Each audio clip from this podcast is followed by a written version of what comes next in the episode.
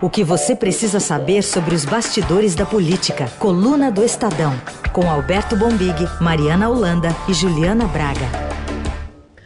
Tudo bem, Bombig? Tudo Bom bem. dia. Tô feliz hoje. Meu time contratou o Dani Alves. É Estado de graça, eu É diria. 2022.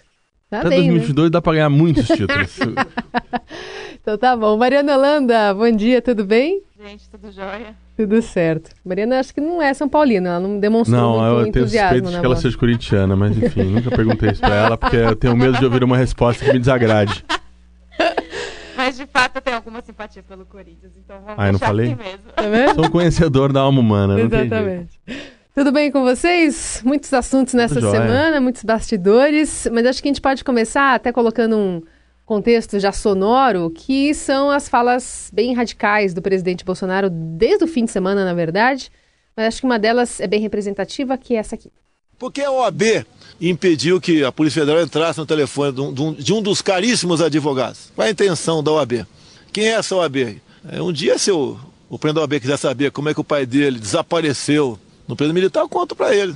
Ele não vai querer ouvir a verdade. Eu conto para ele. A, a vers- não é a minha versão. Aqui, a minha vivência né, me fez chegar a essas conclusões né, na- naquele momento. O pai dele integrou a Ação Popular, o grupo mais sanguinário e violento da guerrilha lá de Pernambuco. ok? E veio, veio desaparecer no Rio de Janeiro. Bom, tá aí uma das falas. Lembrando que tudo isso foi para explicar sobre a relação dos advogados envolvendo Adélio Bispo de Souza, que ele não engoliu ainda essa história de que ele de fato agiu sozinho no caso da facada, né? É, o Bolsonaro, essa semana, foi. Esse foi o grande assunto da semana. Ele, ele, ele mobilizou ali as atenções, né? Aí tem todo tipo de tese na praça, né? Foi logo na segunda que o Bolsonaro falou essa frase é, assustadora aí sobre, sobre a questão do desaparecimento do, do pai do Santa Cruz. E desde então é, monopolizou totalmente é, é, a opinião pública, ou quase totalmente. É, e aí tem gente até que acha que a estratégia, não, ele chegou, chegou ali na segunda-feira, quis manter a atenção voltada para ele, falou uma coisa dessa. Ele disse numa entrevista que não tem nada de estratégia. O fato é que, é, que ele é, tudo girou em torno disso, né? É, foi repreendido por diversas entidades é, e ontem na volta do STF, o STF, o ministro Barroso deu ali 15 dias para ele, se quiser se explicar é, a gente publicou essa semana uma coisa bacana ali, conversamos, a Mari conversou com a gente lá em Brasília, achando que um, pouco desse destempero verbal do presidente é por falta de um contrapeso jurídico. É, do mundo jurídico, não apenas do STF, mas também do Ministério Público, né, que, que acaba é, é, atuando nessa seara também. É, o, o STF, que, o, a PGR passa por um processo de, de sucessão da Raquel Dodge, e muita gente entende que ela quer ser reconduzida ou sonha em ser reconduzida pra, é, ao cargo pelo Bolsonaro e daí teria tan- dando uma aliviada básica. E no STF também a gente fechou de fato o semestre passado com o Toffoli é, sensível, vamos dizer assim, no mínimo sensível aos interesses do executivo, né? Então tem gente, bastante gente importante achando que faltava um contrapeso.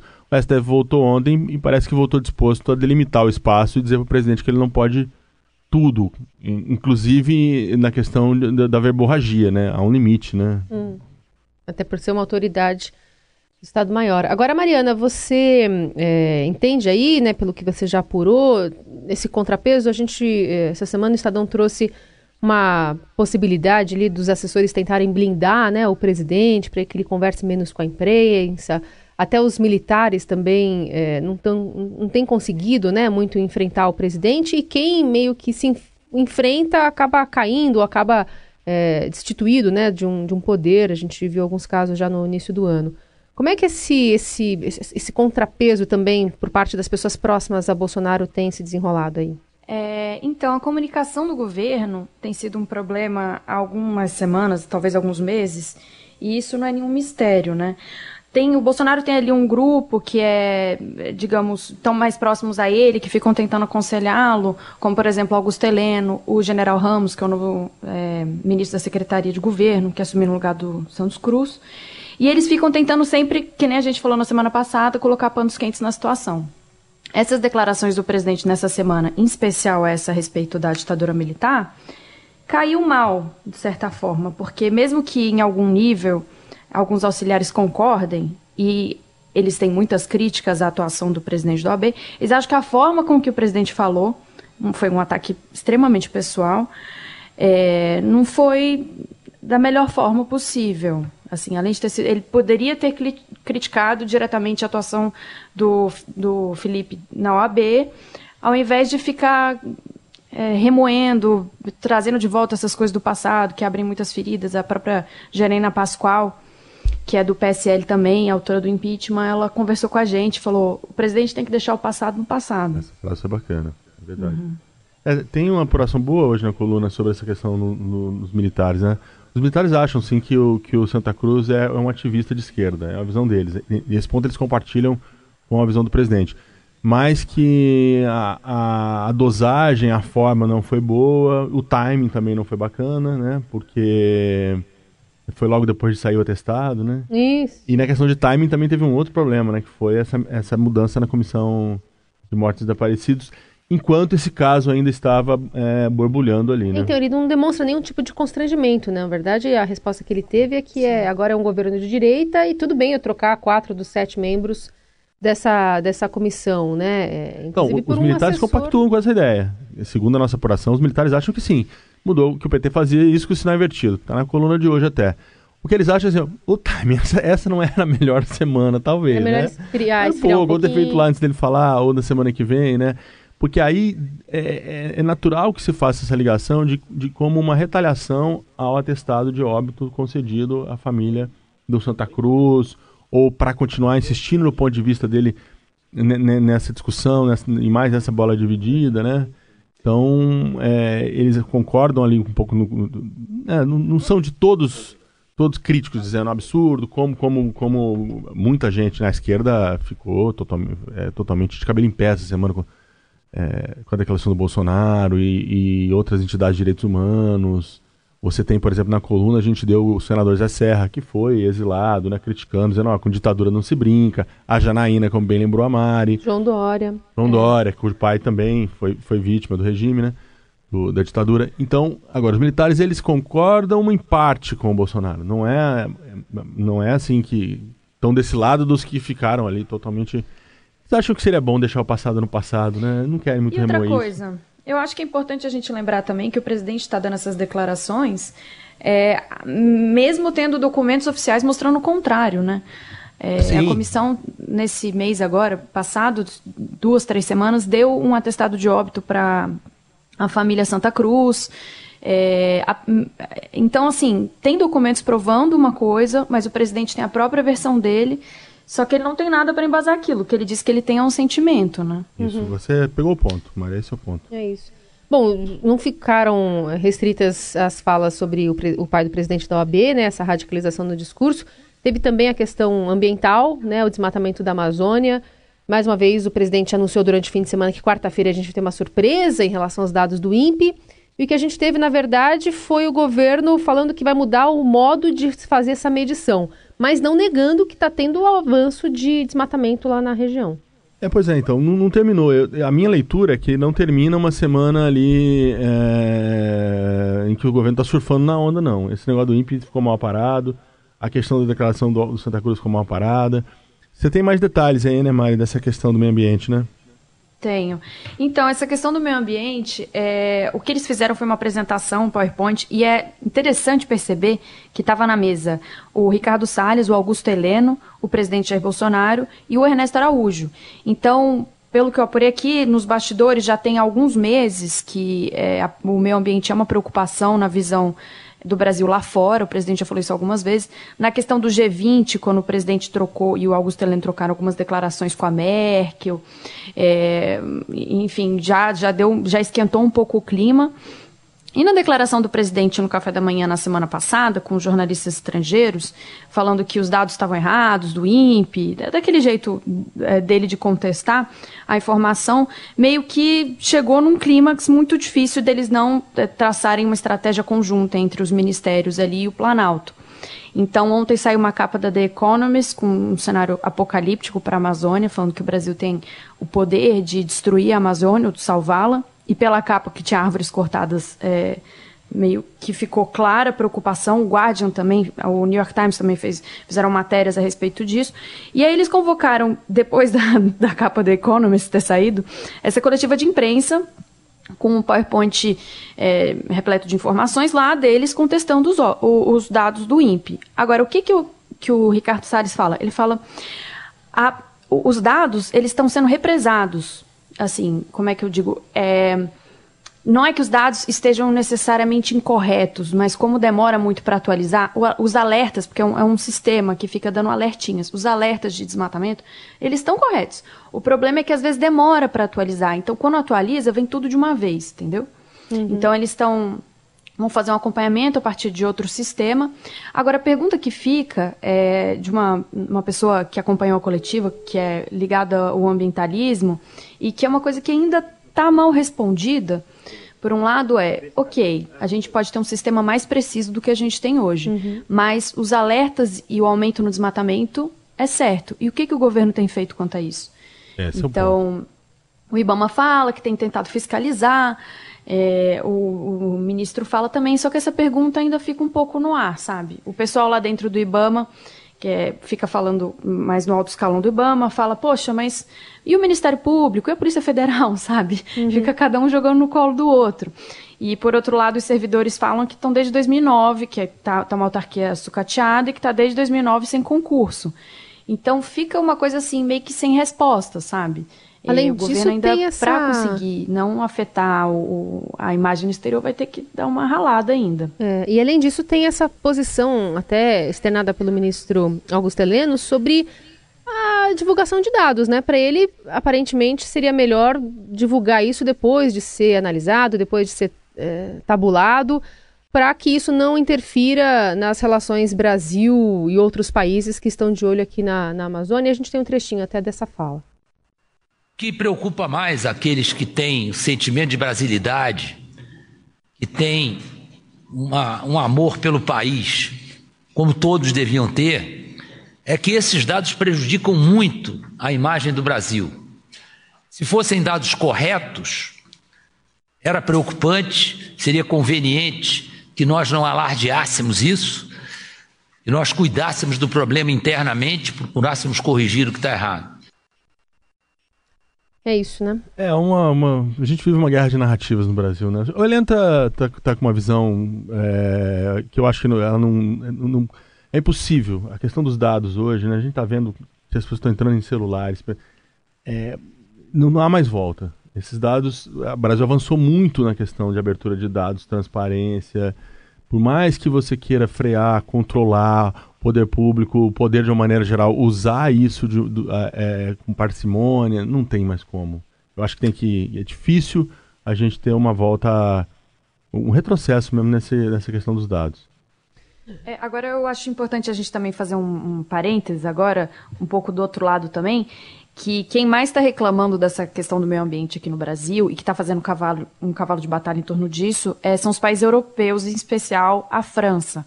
E eu conversei com pessoas que que são do Itamaraty, que estão bem conectadas com essas negociações em torno do acordo Mercosul e União Europeia.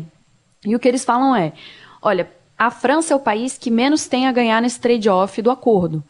E como o Macron diz ter uma das, uma das grandes bandeiras dele é o meio ambiente, ele está meio que fazendo um, um, cavalo de batalha em torno disso, sabe? Para dificultar mesmo o acordo. Não é só uma questão de tipo, os franceses estão super preocupados com o meio ambiente. De fato, estão mas tem muito mais questão de comércio do que necessariamente de meio ambiente em torno disso. Por isso que até que o Heleno e o Bolsonaro falam, olha, tem mais coisa é, que está tá em torno disso, tem muita coisa em jogo. Enfim, a gente vai aguardar os próximos dias para ver o que, que tem mais em jogo de fato. Agora a coluna do Estadão por aqui. No estúdio tem Alberto Bombig, editor da coluna, e a Mariana Holanda falou conosco direto de Brasília. E vamos para uma nova parte dessa coluna onde a gente destaca a fala, né, que pode ter marcado a semana. Pronto, falei. Agora com a deputada Carla Zambelli sobre ainda, né, a fala de João Dória em relação a um distanciamento do presidente Jair Bolsonaro agora. O Dória ele tem seu valor, mas quando a gente o vê querendo apequenar grandes realizações de alguém que realmente conquistou o Brasil como presidente Bolsonaro e pior ainda, problematizar pequenas declarações, declarações muito simples. Eu acho que o valor dele se perde e nos remete a repensar inclusive as suas intenções nas eleições de 2018 com o Bolsonaro e também as de 2022, afinal de contas o que, que ele está pretendendo. Pronto, falei. É, cara, É? também ele foi ali na. foi elegante, mas pegou a veia. Pegou a veia porque é, a gente viu muito imediatamente já uma repercussão do próprio Dória, né? Após essas falas do, do presidente Bolsonaro, como você ressaltou, o Dória, o pai dele, foi uma vítima do, do, do golpe. É, né? o, o, o Dória vai ser cobrado por esse apoio, qualquer que seja o cenário. Já- exemplo, agora já está sendo cobrado pela, pela direita, ali na, na, na própria Carla, né? Que quer dizer, vem cá, mas lá atrás estava junto, foi importante, agora vai querer se distanciar. Por que, que você quis estar perto? Era só uma questão eleitoral? Então, é, se- vamos, vamos imaginar, chegamos em 2022, o Dória é candidato e ele enfrenta lá, o- como no segundo turno, um Bolsonaro. Vai ser cobrado por esse tipo de, de, né, uma certa, entre aspas, traição.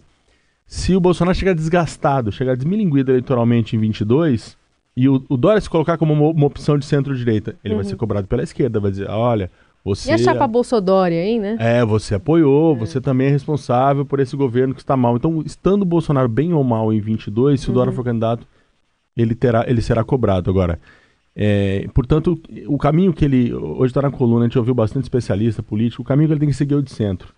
Ele não pode simplesmente, segundo esses analistas, virar as costas de uma vez por todas para o Bolsonaro, para não dar essa ideia de apenas um oportunismo eleitoral. É, e ao mesmo tempo, ele já, como você disse, não dá mais para ficar coladinho ali, né? Como eles estavam tão próximos, né? É, tem uh, essa questão da ditadura, por exemplo, virou um divisor de águas Sim, en- sim. entre eles, né? Então ele vai ter que ser bem habilidoso politicamente nesse movimento, né? Que é apoiar o que ele considerar que seja bom para o país, mas manter uma distância regulamentar do que ele considera ser ali os arrobos do bolsonarismo. Algo a acrescentar, Mariana? Não, é exatamente isso. Assim, ele já está sendo muito cobrado pelo pessoal do PSL, porque, como você lembrou, o voto Bolsonaro ano passado foi muito forte, esse discurso dele na onda bolsonarista foi muito forte. E esse ano, quando o Bolsonaro começou a cair nas pesquisas, o Dória começou a tentar um rebranding, um termo, é, tentar se enfim, se descolar um pouco dessa imagem, mas é, pelo menos a bancada do PSL, a parte que não está alinhada tanto ao governador, lembra, não tem memória curta. Então lembra assim, ah, ano passado estava bom, esse ano já não perono mútil, sabe? É, Então ele vai ter, bem vai ter né? rebolar para conseguir se descolar bem do Bolsonaro. Ah, lembrando, lembrando que ontem teve evento do lançamento do novo Mais Médicos, que é o Médicos pelo Brasil, médico, isso, Médicos do Brasil. E o presidente fez uma brincadeirinha, ah, no final desse governo, 2022 ou 2026. E a plateia falou 2026. Então assim, Bolsonaro É, é, pegando gosto. é candidato à reeleição. Pois Mas ao é. mesmo tempo, essa semana ele falou assim: ah, você acha que eu ia estar falando todas essas coisas se eu fosse pensar em reeleição? É, ele falou, Né? é, é, não é uma é quando ele tenta negar a estratégia, ele É, fala, não é uma é. estratégia. Até se, se eu estivesse pensando em eleição, você acha que eu ia dizer tudo isso? Acho que sim. Acho que o Bobo- ele tá. Na verdade. Na verdade, Ah, sim. é, mas- acho que sim. É porque não, e- eu- e- ele tem. ele- O, o- o Bolsonaro tá com, é, fala muito pro público dele, sabe? Muitas coisas que, que a maior parte ali, ou muita gente acha um absurdo, o público dele bate palma e acha sensacional.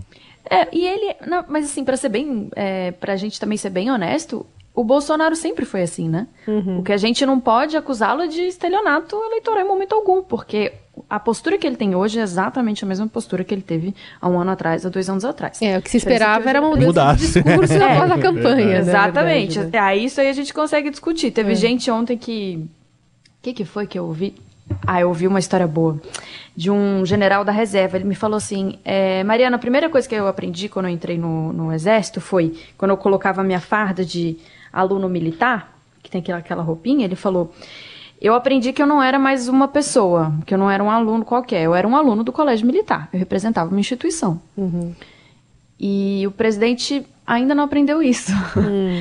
Que Virar a ele chavinha, Coloca, né? Ele não virou a chavinha dele, bota o terno para ir pro Palácio Planalto, mas ele não entendeu que ele representa uma instituição inteira, né? Exatamente. O aproveitar para fazer um jabazinho aqui pro nosso Luiz Macluf, Hum. repórter especial do Estadão, que está lançando o Cadete e o Capitão, o livro dele pela Todavia, que conta a vida de Jair Bolsonaro no quartel, bem esse, esse que a Mariana está falando.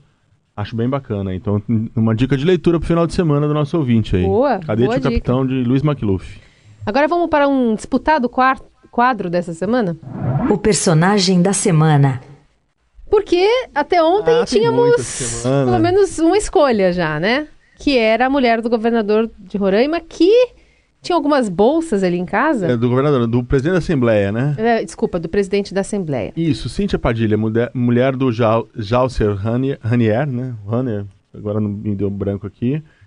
Que, é, segundo a Polícia Federal, ela tinha 22 bolsas avaliadas em 180 mil. Sendo que uma delas era uma bolsa de 24, uma Chanel, made in Italy, de 24 mil reais. Quase 24.500, praticamente, mil reais. Agora eu não sabia que tinha diferença, porque ela deve custar mais porque é feita de couro de bezerro. Olha só. Então, Tá vendo, fashionismo, hein? Temos É. dicas fashion. Quão ingênua eu sou. E aí, como ele tá dizendo, não tem como escapar da piada que isso que é investir em bolsa, hein?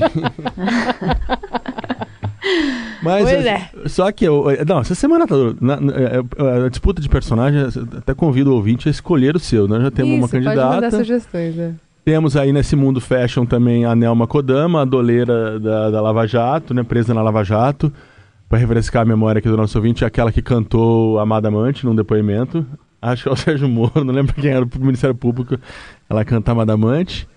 E ela publicou uma foto nas redes sociais, que nós demos também na coluna, é, usando a, com a tornozeleira eletrônica, mas com um sapato. um- Se produzindo ali, parece que ela ia num casamento, né, Mari? Se produzindo do lado de um sapato Chanel também ali. Uma coisa que. Aí a gente deu na coluna, o Fausto deu no blog do Fausto e a coisa bombou também.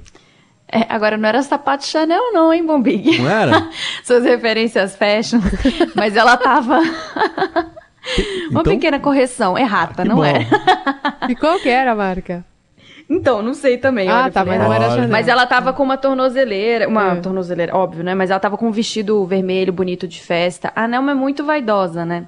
Então ela já tinha até, alguns anos atrás, ela fez uma reportagem com a Veja, que ela tava toda produzida com a tornozeleira dela em casa. Então ela, é, ela tem um Instagram aí, de vez em quando ela posta umas coisinhas da vida dela privada com a tornozeleira, porém sem perder o charme.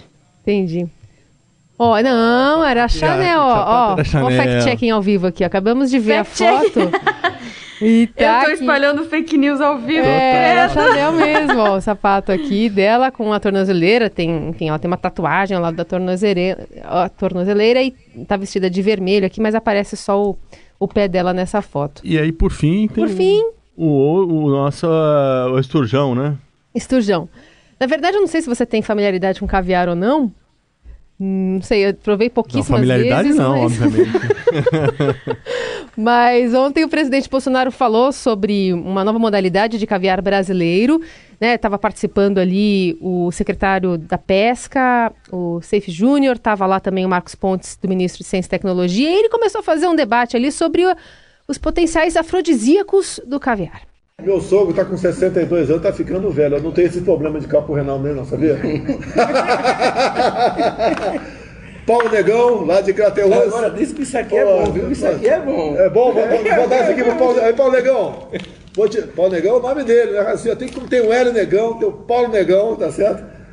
Tu vai comer esse trem aqui pra. O que acontece ali? Cura o cálculo renal isso aqui ou cura outras coisas aí? Isso daí, isso aí, é, isso aí é uma coisa do Viagra, é um Viagra concentrado. É verdade. É o Viagra concentrado? Você já testou? Esse daí ainda não. Você- eu- cadê o meu, Jorge? Você comeu, você comeu, você comeu isso aqui hoje não, né? Não, eu saio correndo aqui. Ô Jorge, procede aqui, isso aqui é um estimulante? Isso aí é um Viagra concentrado. Caramba, você toma muito disso, Jorge? Não preciso. Tem o capitão QAO aqui, Cordeiro, ainda é Cordeiro? O astronauta precisa disso ou não? Não, não, não. Tem problema não? No espaço não tem esse problema. Tem mulher demais da conta, Viagra em mim, Viagra em mim, Viagra em mim. Tem mulher demais No espaço, as No condições. espaço não tem esse problema.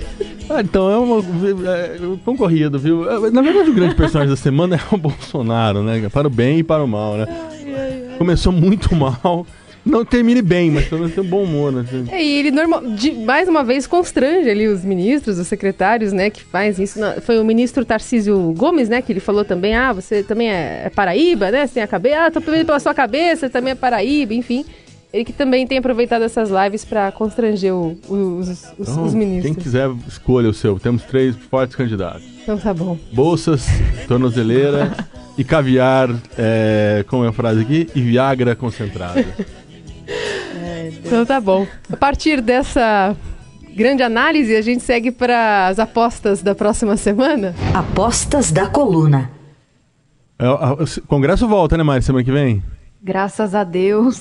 Ah, então vou fazer uma. uma pô, mas você, graças a Deus, aí você ia gostar de trabalhar, muito bem. Não, não, é porque a gente fica brincando aqui, porque quando tá no recesso, apesar de ter sido bem movimentado, esse recesso, o presidente deu bastante manchete pra gente, é, fica muito mais vazio. Então, assim, às vezes você vai até ligar para um deputado para falar assim, e aí, o que, que você tá achando dessa questão dos hackers? Ele fala assim, ó, tô em Miami, Mariana. aí eu falo, ai, que droga, que inveja. Eu Então, semana que vem já vai voltar com tudo. Tem votação da Previdência, do segundo turno.